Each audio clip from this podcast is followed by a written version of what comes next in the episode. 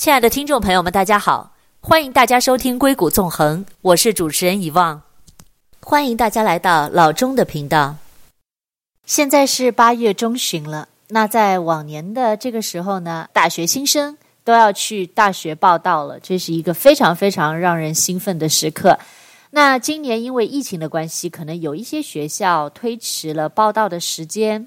但是不管怎么样，最近我们都有一个话题啊，在华人圈引起了广泛的讨论，叫年薪二百零一万的华为天才少年这个新闻。后来媒体就发现说，年薪二百零一万的华为天才少年，他根本就不是天才。那这是为什么呢？这篇文章可以和硅谷那。以致是在我们国内的同胞们一起来分享，就是在教育小孩子这件事情上面，我们的一些做法跟看法。最近，华为在网上公布了一批天才少年的招聘名单，其中博士毕业于华中科技大学计算机专业的张继拿到了最高一档的年薪二百零一万元。但是，张继的本科大学武昌理工学院是一所三本大学。还是一所民办高校，他是如何做到逆袭的呢？高考真的可以决定人的一生吗？今天网上一篇蛋蛋姐的年薪二百零一万的华为天才少年根本就不是天才，分享给大家。你掏空家里的六个口袋，奋斗几十年才能还完贷款的房子，有的人自己干几年就能买得起。如果是二三线城市，甚至只需要一两年就可以。华中科技大学博士张继刚刚毕业，就拿到了华为天才少年称号，两百零一万年薪。与此同时，他还拒了腾讯、阿里、IBM、深信服等公司的 offer，以及三百六十万的年薪。不只是他，他的同学姚婷和他一起入选华为天才少年，一百五十六万年薪。他的两位学长左鹏飞和钟昭去年入选，同样两百零一万年薪。这个很多人一辈子也无法企及的数字，晃得人头晕目眩。再看看一连串的华科博士学历，只能酸酸地说上一句：谁让人家是天才少年呢？那在网络上公布的材料和采访当中，我们会发现啊。媒体有意无意的忽略了张继的本科大学武昌理工学院，这是一所三本大学，还是一所民办高校，后来升的二本。很多了解了的人怎么都难以相信，他这么天才的人，一定是高考发挥失常了吧？但现实是，张继不是没有努力，这还是他高三复读了一年的结果。在人们看来，这和张继天才少年的身份是那么的不匹配，于是人们选择忽略，不愿相信。但在我看来，这被忽略的恰恰是对普通人最有值得借鉴意义的地方。高考能决定我们的人生吗？高考失利了要怎么办？我们怎么样才能后来居上？这堂课至关重要，尤其是那些因为高考失利而崩溃，从此一蹶不振。甚至自杀的孩子以及他们的家长，我们先给不了解张继的人讲讲张继。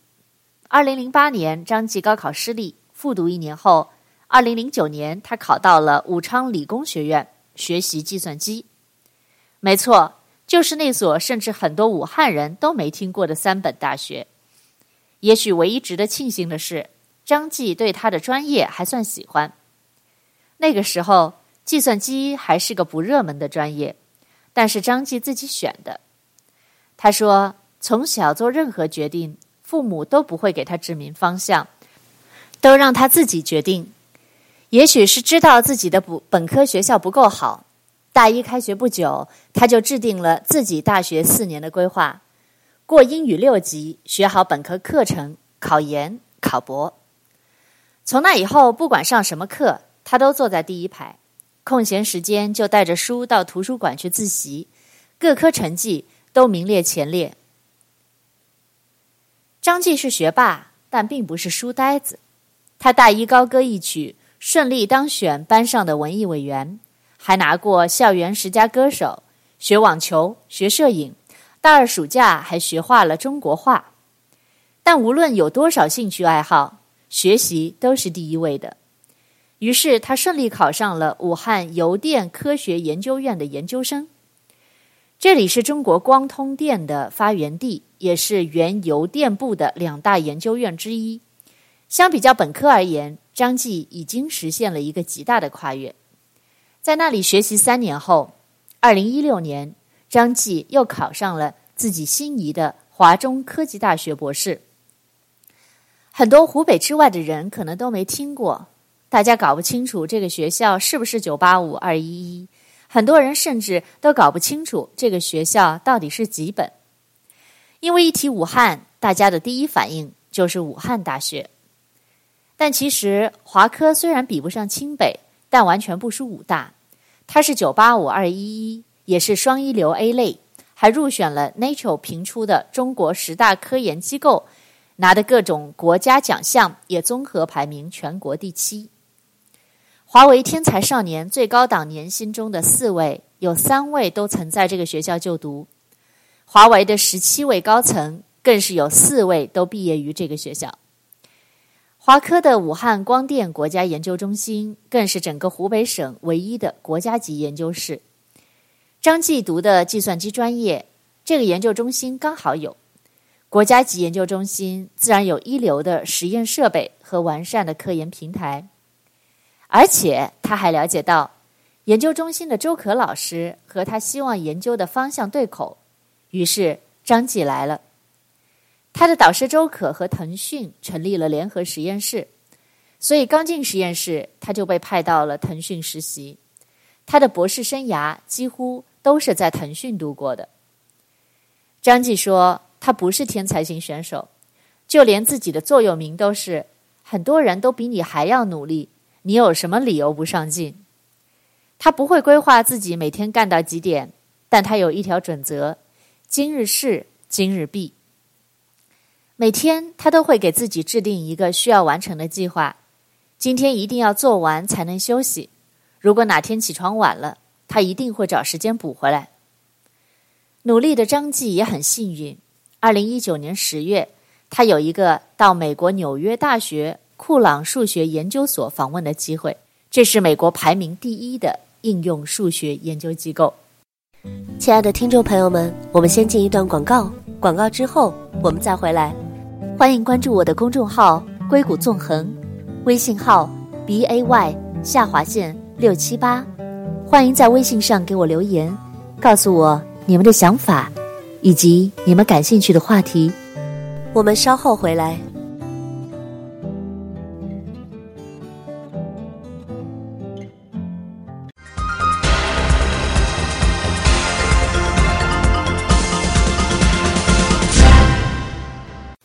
回到硅谷纵横，我是主持人遗忘董。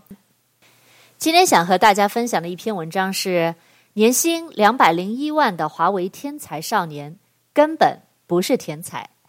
那这篇文章呢，也许会给我们在硅谷奋斗的我们的高科技的从业者们、我们的华人同胞，以及还有一些啊望子成龙、望女成凤的我们的爸爸妈妈们一些不一样的启示。那在刚才的文章当中呢，我们说到了本文的主角就是张继，在二零一九年的十月，他有一个到美国纽约大学库朗数学研究所访问的机会，这是美国排名第一的应用数学研究机构。他去了半年，且又遇到了一个很好的导师，导师会一字一句地帮他修改论文，还会告诉他为什么要会那样改，会经常资助他参加国外的研讨会。学术交际两不误，会给他一些顶会的论文，让他帮忙评审。评审完和老师的意见对比，并告诉他为什么那样评。就是靠着这样的勤勤恳恳和两位导师的悉心栽培，博士期间，他以第一作者的身份，在 ATC、DAC、ICPP、SIGMOD、VLDB。IE、TPDS 等顶级会议和顶级期刊上发表了八篇论文，这些都是 top 级别的，在上面发一篇论文难如登天。但张继发了这么多，关键是这些许多都是可以在工业界直接落地的成果。实习期间，他拿到了七项国内和国际专利，研究成果拿到了腾讯二零一六、二零一七年杰出贡献奖，二零一九年度卓越运营奖。张继也有过低谷，博士发第一篇论文时，他连续被拒稿了五次，但每一次他都会在导师的鼓励下，按照评审的意见一点一点的修改。他相信下一次一定会比这次好，正如他相信只要足够努力，他的人生下一阶段一定会比现在好。的确如此，找工作时因为科研太忙。他甚至都没有投简历，但是那些企业找到了他。经历了简历筛选、笔试、初试面试、主管面试、若干部长面试、总裁面试、HR 面试整整七轮严苛的选拔，张继拿到了华为天才少年最高档的 offer，一百八十二到两百零一万每年。其实他还拿到了腾讯、阿里、IBM 的 offer。有企业甚至开出了三百六十万的年薪。那科研做到他这个程度，真正重要的也不仅仅是薪资。他选择了薪资不是那么高的华为。一方面，华为和他想做的方向契合一些；另一方面，他想用自己所学帮助华为。这是中国下一代有理想、有志向的年轻人的样子。我本来已经联系到了华科的老师采访他，但最后他太忙了，很遗憾没有采访到。但华科表示，拿到华为天才少年 offer 的那一刻，他们无一例外的并没有太多的惊讶。无数个平凡的日子，才造就了今日的不平凡。一切不过是水到渠成的事情，而他们的价值远非简单能用金钱衡量。那些熠熠发光的品质本身就是无价之宝。就这样，他从曾经那个复读生、三本生，一步步逆袭到了今天这个样子。他成长的每一步都有迹可循。也许还是有人会觉得，他取得的这些成绩实在是太遥远了，这就是个例。但我想说，真的不是。也许二百零一万年薪很遥远，可通过后来的努力，成功弥补高考失利的缺憾，这样的例子并不在少数。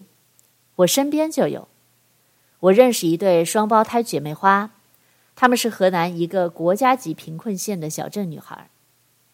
作为一个一亿人口的大省，每年考生高达百万，省内还只有一所二幺幺。河南高考的竞争有多激烈，大家都知道。二零一三年高考时，学文科的姐姐考到了河南工业大学二本学广告；学理科的妹妹考到了洛阳师范学院二本学生物。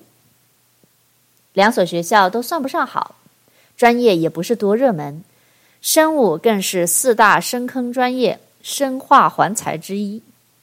于是，大二大三时，两姐妹都决定了要考研。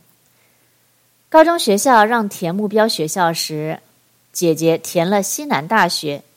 也许是一种执念，高考没考上。这一次，她把考研目标学校填在了西南大学。妹妹想和姐姐一起，也填了西南大学。二零一六年考研，姐妹俩一个在郑州，一个在洛阳。姐姐每天早上七点多起床，晚上复习到十点，图书馆关门。后期快考试时，回宿舍，她还是要去自学室学到十二点，经常是最后一个走的。每天只吃早午饭，她觉得吃晚饭太浪费时间了，就用小零食、猫耳朵解决。冬天她觉得屋里的暖气太暖和了，头脑不清醒，就跑到走廊里去背。他怕自己考不上，有时候边背边哭。十天半个月不给妈妈打电话，妈妈说。听着他的声音都觉得很陌生。就这么坚持了将近一年，他以专业第一名的成绩考到了西南大学，超过了专业线足足五十多分。妹妹也很努力，她和张继一样，今日事今日毕。他不会设定具体时间，但今天规划的任务一定要完成。大部分时候十点多，偶尔也到十一二点。最后，厚厚的生物专业课书和习题册里面的知识点，他几乎都能背下来了。复习时，他从没觉得辛苦，每一天都很充实。他过了笔试，但可惜复试被刷了，至今他也不知道是什么原因。那是他最难过的时候。那一天，他坐在西南大学的校园里，觉得无比的孤独，自己付出了这么多，却没能考上。后来，院长给他推荐了河南师范大学的一个导师。导师也表示想要他，他就去了。那时他也没有别的选择，既来之，则安之。就这样，姐姐从郑州到了重庆，妹妹从洛阳到了新乡。他们也不知道未来会是什么样子。后来在西南大学的姐姐，朋友们要考公务员，她觉得自己闲着也是闲着，就跟着考了。巧的是，朋友告诉她，那一年。北京第一次招收外地生源，一直向往来北京工作的他，就报了北京的公务员。他一路过关斩将，过了京考，并拿了北京某区所报岗位笔试的第一名。但很可惜，面试没过。后来他又补录到了北京的另外一个区，他报的那个岗位只招一个人。二零一九年，他正式到北京工作。妹妹没有姐姐那么顺利，但考研受挫的她还是一如既往的努力。她每天早上八点到实验室，晚上十点多回去，养他实验需要用的生物，做实验。除了周六日抽出半天时间休息洗衣服之外，几乎都在实验室待着。靠着这样日复一日的练习，他熟练地掌握了实验技能，还和导师一起发了 SCI。导师建议他考博，考研失利带给了他很大的挫折，再加上自己本科研究生的学校都不太好，考博他其实不是很有信心，但觉得试试吧。于是他给国内很多985、211大学和研究所的导师发了邮件，他没想到的是，很多导师都回复了。最后，导师建议他选中科院，报名、笔试、面试。报录比二比一，他竟然一路过关斩将进去了。没错，就是今年九月份，他将到中科院读博。亲爱的听众朋友们，我们先进一段广告，广告之后我们再回来。欢迎关注我的公众号“硅谷纵横”，微信号 b a y 下划线六七八。欢迎在微信上给我留言，告诉我你们的想法。以及你们感兴趣的话题，我们稍后回来。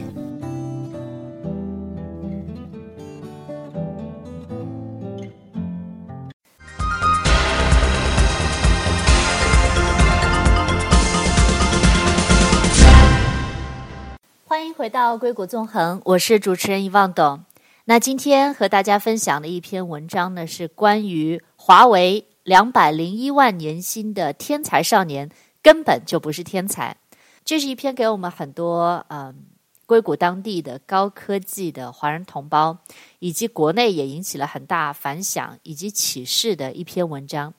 那刚才我们分享到文章的主人公张继啊，他一路的一个奋斗的故事。那后来呢，就是有人就质疑说，这个是不是一个个案？那文章的作者又分享了另外两个女生，她们是一对来自河南贫困县的姐妹花。我们刚才分享到说，妹妹终于在考博士的时候被中科院录取了，也就是说，今年的九月份她将到中科院去读博。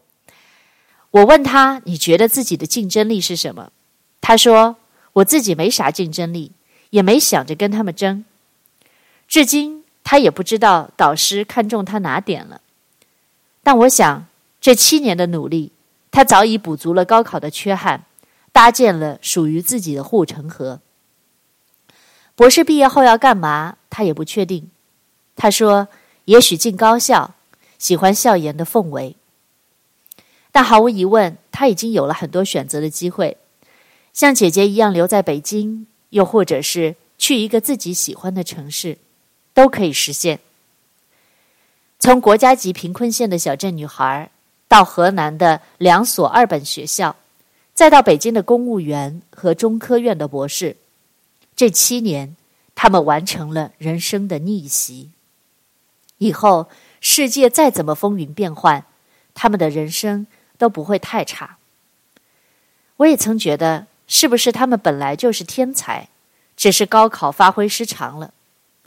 我把这个问题抛给了妹妹，她说：“我觉得我没发挥失常，我就是那个水平，我甚至觉得超常发挥了。”姐姐也差不多一样，其实她高中的排名还可以，但这个小县城的高中本来文科的整体水平就不好，也上不了太好的学校。他们所做的只是全心全意朝着目标努力。我把张继的事例分别抛给了他们，他们俩的观点竟然出奇的一致。所谓的天才少年，并不一定是一出生就被定义为天才了，而是自己的努力让自己成为了别人眼中的天才。说实话，我觉得“天才少年”这个项目名字取得不太好。因为他给无数日日夜夜坚持和努力得到的结果，加上了一层光芒四射的滤镜，变得让普通人可望而不可及。它容易让人们忽略那些努力的重要性。但其实哪有那么玄乎？这世界上百分之九十九点九的人远没有到拼智商的时候，有的不过是努力、坚持，然后得到。于是。有人他叫大器晚成，有人他叫天才，我更喜欢称其为逆袭。这是三个高考失利，后来通过自己努力逆袭的故事。高考失利的更是不在少数。打开知乎，但是二零二零高考失利的问题，每一个都有成百上千个回答，数百万的浏览和关注。这些还只是被看到的。每年，中国都会有成百上千万的人参加高考。二零二零年，这个数字是一千零七十一万。就算只有百分之一的人失利，也有足足十万人。寒窗苦读十多年，很多人都承受着来自各方的压力。那对姐妹花中，姐姐有段话。要送给那些高考失利的孩子。我觉得高考依然是最公平的考试，肯定要好好去考一个好成绩的。但是人生这么长，高考也并不是可以决定一辈子的。未来不是高考就一定可以决定的。我也想说，人生就像是爬山，当你站在山下的时候，你会觉得这座山好高啊。当你遇到了沟沟坎坎，落在别人后面的时候，你更是会焦虑，会灰心丧气，觉得眼前的这个沟不可逾越。但你只需要看看山顶，一步一步往上爬。后来你会发现，那些原本走在前面的人，有的和你一样遇到了沟坎，有的看到了一朵野花，然后他们就停下来了。而一直看着峰顶未曾停下的你，也许走了无数弯路，竟然慢慢超越了无数人，一步一步到达了顶峰。此刻的你回头望去，那些曾经的沟坎，也许是高考，也许是工作，也许是爱情，竟然变得如此的不值一提。因为站在山顶的你，已经领略了人生最美的风光。而下面的人望着你，会不自觉的夸你，他真是有登山的天赋啊。但那时，你只会笑一笑，因为只有你自己知道，你曾走过多少弯路。所谓天才，只不过是无论走了多少弯路，从未放弃过自己的目标。感谢大家在本期节目中的聆听与陪伴。让我们下一次再见。欢迎大家关注我的公众号“硅谷纵横”，微信号 b a y 下划线六七八，欢迎大家在微信上给我留言，告诉我你们对节目的看法，以及你们感兴趣的话题。感谢大家收听《硅谷纵横》，我是以望，我们下次再见。